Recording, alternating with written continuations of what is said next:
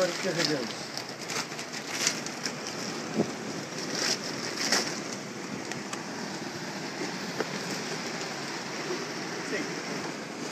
Este é o Patrick com os seus sapatinhos cor-de-rosa.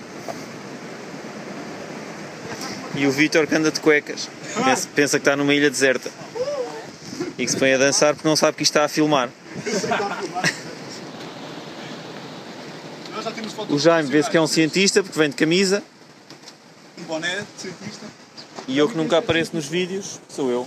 Eu sou Pedro Geraldes, trabalho para a SPE, a Sociedade Portuguesa para o Estudo das Aves. Uh, nos últimos anos tenho vindo a trabalhar sobretudo com aves marinhas e sobretudo em ilhas, lá está. Nas ilhas portuguesas trabalhei já na Madeira, trabalhei nos Açores, trabalhei nas Berlengas e ultimamente tenho estado a trabalhar em Cabo Verde. A SPEA tem projetos em parceria com uma ONG local, que é a Biosfera 1, e é lá que eu tenho desenvolvido a maior parte do meu trabalho. Esse é um faetão nas mãos do Tommy. Não, não. Será que chegou um a alimentar? Melhor, um aí em cima. A SPEA tem no momento dois projetos em parceria com a tal ONG Biosfera 1. Esses projetos, num deles, tem imensas componentes, desde que envolvem toda a gestão da Reserva Marinha de Santa Luzia, que é a maior reserva marinha do país, situa-se perto da Ilha de São Vicente, entre a Ilha de São Vicente e a Ilha de São Nicolau. É composta por três ilhas que são desabitadas, uma delas muito grande, com cerca de 15 km de comprido. Tem vários componentes que envolvem, por exemplo, a monitorização das tartarugas marinhas que vão desovar e a proteção das praias, que envolve ajudar a implementar um sistema de vigilância em conjunto com o Governo de Cabo Verde, com a Direção Nacional de Ambiente de Cabo Verde. Tem a parte do estudo dos répteis terrestres e das aves que existem nessas ilhas e também, sobretudo, e uma das ações bandeiras e mais emblemáticas desse projeto será a translocação da calhandra do raso para a ilha de Santa Luzia. O que quer isto dizer? É uma, uma pequena ave terrestre que existia só num pequeno ilhéu, que é o Ilhéu Raso. Já houve menos de 50 no mundo inteiro e nós criámos uma nova população na ilha de Santa Luzia, onde ela já existiu há muitas centenas de anos, para que a espécie esteja mais protegida. O outro projeto em que a SPE está envolvida uh, é muito mais ligado àquilo que a SPE faz regularmente e é, sobretudo, uh, o estudo e a monitorização das aves marinhas numa da maior, das maiores colónias de aves marinhas do Atlântico Norte e a, a maior de Cabo Verde, que é no Ilhéu Raso, em que tem cerca de sete espécies a nidificar das quais muitas coisas não se sabiam, desde logo o tamanho das populações e as ameaças a que estavam sujeitas, ou o, os sítios que elas mais usavam no mar, e é nisso que a SPE tem estado a ajudar a Biosfera 1 a desenvolver esses trabalhos. Pai, um, Mais espectadores? pai, um Mais milhão, um Mais milhão quando é- estiver no YouTube. Lembra-te, o que interessa é teres a. Como- Quanto mais espectadores, pior. Lembra-te que o que interessa é teres a. Desculpa, bicho. O que é teres esta parte segura ali com os pés, com esta mão esquerda. E depois já podes puxar com a direita à vontade. E isto tem que estar paralelo e depois, ao estás a puxar, tenta não forçar a agulha. Percebes? Tenta sempre que a agulha esteja o mais eh, paralela possível. A seguir podes E aí, quando estás a apertar, nunca apertes a veia, porque senão vais cortar o sangue. Segura na parte. Vítor, Vítor, o que estás a dizer é para segurar a direito e depois puxar, não é? No caso das aves marinhas, nós ensinamos os técnicos da biosfera, que hoje em dia já, já estão perfeitamente aptos a fazer a maior parte das coisas sozinhos, ahm, a fazer contagens das diferentes espécies, que são técnicas diferentes. Há umas que nidificam em falésias, outras nidificam em buracos e só vêm de noite, outras só conseguimos capturar com redes, e portanto todas elas têm técnicas ligeiramente diferentes em coisas um bocadinho, se calhar, mais apelativas e mais fáceis de entender, para descobrir onde é que elas, ah, as áreas que elas mais usam no mar, as áreas que são importantes para elas. Temos pequenos GPS, que consoante as espécies, há GPS com uma grama e meia, há GPS com 10 gramas. Pomos as aves com esses GPS, que depois recuperamos para saber onde é que elas vão. Às vezes são viagens de 15 dias, outras vezes viagens de 10 dias, muitas vezes vão à costa da África para se alimentar, outras vezes dentro do arquipélago de Cabo Verde. Isso é o que nos permite mais tarde cruzar depois com os dados que temos de dietas, por exemplo, com uma pequena amostra de pena, através de análises de isótopos, conseguimos saber em que zonas é que elas se alimentaram, que presas é que elas comeram.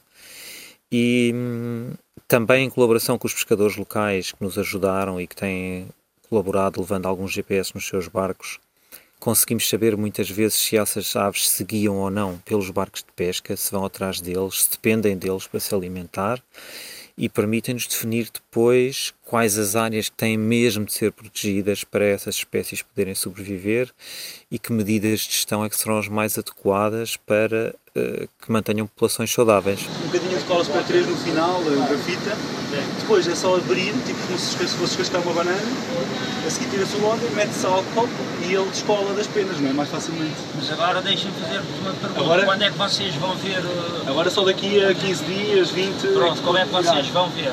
Depois esse pessoal é que vai ver. Sim, depois só é que vai recuperar. É basicamente deixá-lo ir para o mar, fazer as viagens no mar e depois é que, Sim, é que se tira. agora. Sim. Há GPS de vários tipos. Nos últimos anos têm, têm se desenvolvido imenso e quase a cada mês que passa há uma novidade tecnológica. Há uns mais pequeninos e com melhores baterias. A tecnologia, neste caso, tem sido tem sido tem desenvolvido imenso nos últimos tempos e hum, muitas das baterias que nós usamos são umas pequenas baterias orgânicas recarregáveis e que têm uma autonomia de cerca de um mês. Ah, nós também não queremos que as aves fiquem com os GPS para sempre e, portanto, a maneira de os prendermos normalmente é feita de forma a que, se não recuperarmos a ave por algum motivo, ah, eles acabam por cair ao fim de algumas semanas e para não perturbar a ave durante a sua vida. Numa situação normal, nós marcamos as aves no ninho, iremos capturá-las outra vez passado um mês, quando elas vierem alimentar as crias, ou passado 15 dias, dependendo do trabalho. Uh, retiramos o GPS e fazemos e descarregamos os dados e já não voltamos a marcar essa mesma ave para não a perturbar mais durante essa época de reprodução. Portanto, muitas vezes são baterias com autonomias de 15 dias a um mês. Em alguns outros casos e em situações específicas existem alguns GPS que são solares. E nesse caso temos aves que estão a ser seguidas já há mais de dois anos continuamente porque a bateria é recarregável pelo sol. Estas, são iguais. Mas podes contar, esta será a primeira, peraí. Quando lá tens de contar 10. Esta é a primeira. 1, 2, 4.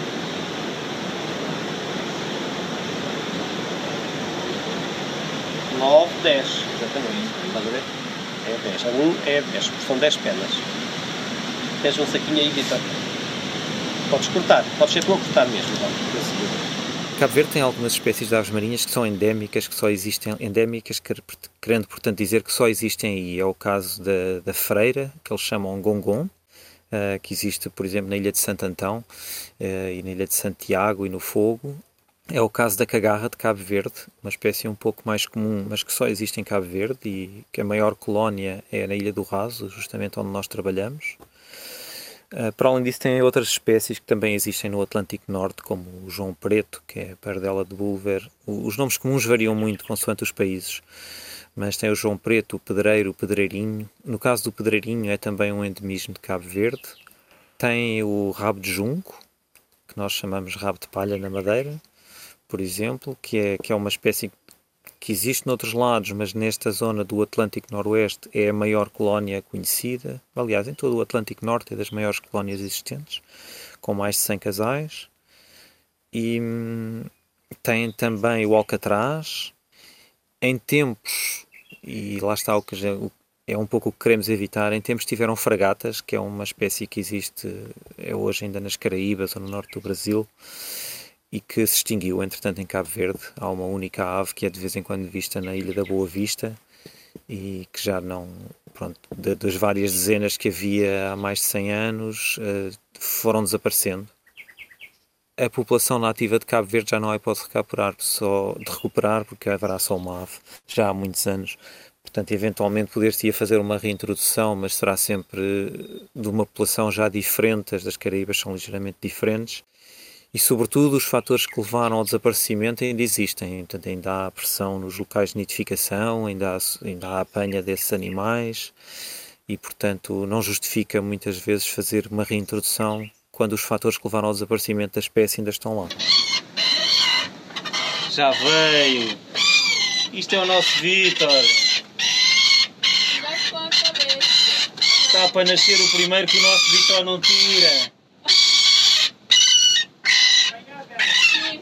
Já está. Para nascer o primeiro que o nosso Vitor não tira. Anda.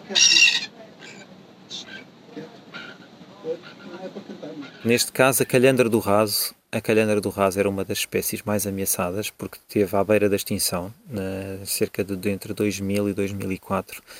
Uh, estamos a falar de cerca de 4 a 5 dezenas de aves em todo o mundo, uh, fruto de uma seca prolongada que durou quase 30 anos.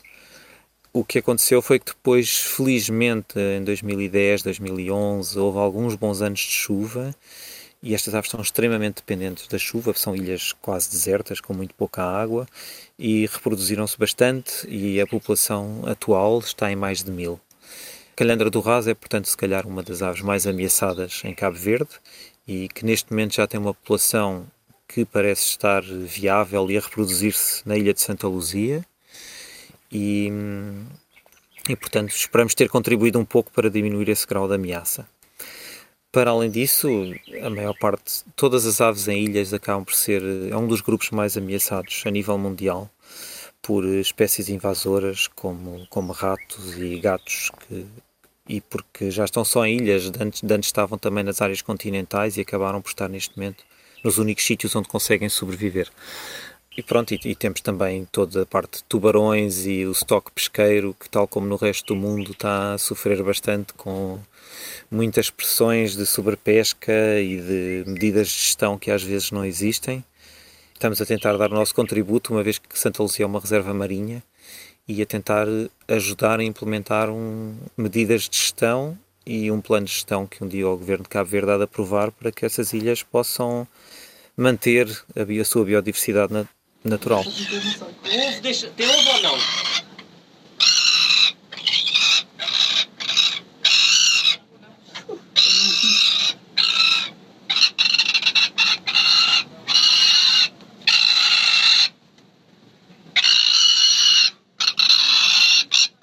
O ovo está impecável, não é?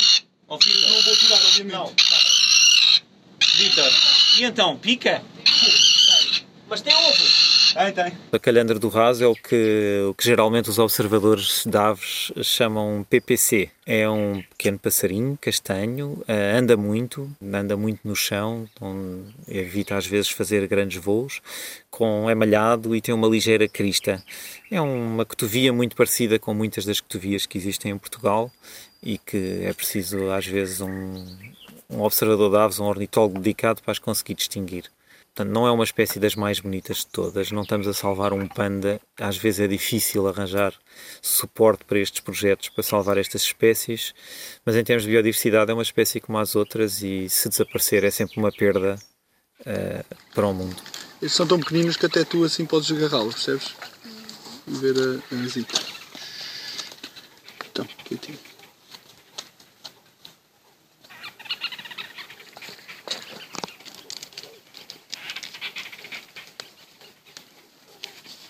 Sim. Oh. Tá aqui. Ui, ui, ui, ui, bacaninho, bacaninho. Ui, bacaninho, bacaninho. Ui. Ui. Já, eu já nem estou habituado a pegar em bichos de Essa porque isto é, isto é mesmo um É, as pacificólogo. penas são difíceis de sair, não é? São, são. Sim, amb- ambos estes projetos, um deles tem o apoio da Fundação Mava, uma fundação suíça que tem desenvolvido, que tem apoiado muitíssimos projetos no Mediterrâneo e no Norte da África. E é a fundação que nos tem estado a apoiar. Já no passado tivemos eh, trabalhos também com eh, o Fundo de Parceria para Ecossistemas Críticos, que é um- também uma fundação que apoia projetos, sobretudo com impactos sociais fortes a nível das comunidades locais. Estamos a trabalhar também com a BirdLife International, de que a SPE é parceira, é parceira em Portugal e que, é, que está a coordenar o, o projeto que nós temos mais ligado às aves marinhas. E a Biosfera 1 tem inúmeros outros apoios, desde empresas privadas de, de Cabo Verde, como também de, de ONGs de maior dimensão, como por exemplo a Sea Shepherd International, que os apoia com, com a embarcação que eles usam para poder aceder às ilhas.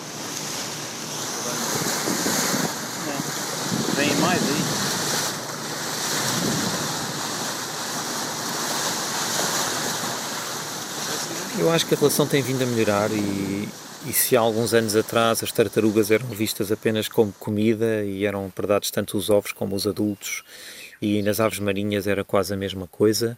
Hoje em dia, fruto de muitos destes projetos de pequenas ONGs, um pouco por todo o Cabo Verde, começam os alunos das escolas, mas começam os adultos também a olhar para estes animais de outra maneira.